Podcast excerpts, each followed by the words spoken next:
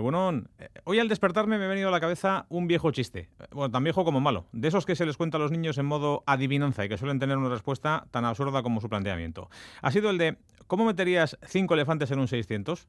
Claro que a lo mejor hay gente que está escuchando este de desvarío y no sabe lo que es un 600. Bueno, era un coche muy pequeñito, un SEAT, que se empezó a vender a finales de los años 50 del siglo pasado. Todo un símbolo de poder para la época, ¿eh? porque aquel simpático utilitario costaba un ojo de la cara para los sueldos que se estilaban en aquellos años. Un huevo con ruedas donde podías meter media casa y la mitad de la otra media. Y por supuesto, los cinco elefantes del chiste.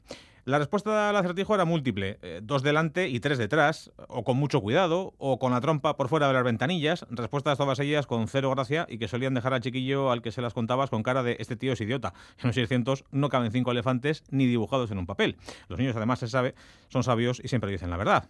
Queda claro, pues, que cinco elefantes no caben en un 600. Igual que los trenes que Adif encargó para renovar la flota de cercanías de FEB en Asturias y Cantabria no caben por algunos túneles de estas comunidades. Ahora que estamos a las puertas del carnaval, la historia da para un montón de chirigotas, pero no es real. Resulta que Adif encargó a la empresa CAF, a la de Beasain, la fabricación de unos trenes destinados a las rutas de cercanías en Cantabria y en Asturias. El Ministerio envió los datos y las medidas de los trenes que quería construir, licitó la fabricación de los mismos y adjudicó un presupuesto de casi 300 millones de euros para sufragar la obra.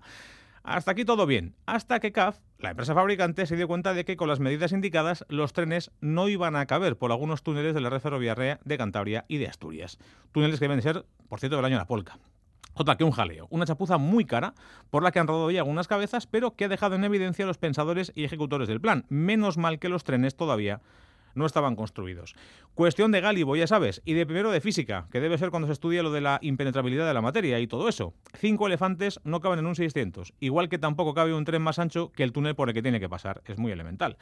No ha quedado acreditado en todo caso que los ideólogos de este desaguisado respondan a los hombres de Pepe Gotera y Otilio, los dos simpáticos y chapuceros albañiles de los cómics de Ibáñez, ni tampoco a los de Manolo y Benito, algo así como su copia televisiva, igual de chapuceros y divertidos que los originales. Eso sí, los creadores de estos trenes XXL continuaron ilustres tirpes de torpes en las obras públicas españolas, a saber. Estoy seguro que son parientes de los que diseñaron allá por 2016 un submarino para la Armada que no flotaba. Se hundió por exceso de peso el día que lo probaron y menos mal que estaba vacío. Dos años después arreglaron el desastre y ya lograron que flotase, pero para entonces ya no cabía en los muelles de la base militar del puerto de Cartagena. Dicen que la broma esta del submarino, que efectivamente lo era, submarino, pero todo el rato, mandó al fondo del mar unos 2.000 millones de euros. Y fijo que los de los trenes también son familia de los que diseñaron un puente en Valladolid que siendo de hormigón da calambre, casi nada. O de un parking robotizado en Tarragona que lleva cerrado desde su inauguración porque los coches no caben en los ascensores. Hay cosas en la vida que llevan un orden lógico. Primero mirar y después cruzar. Antes de entrar, dejen salir.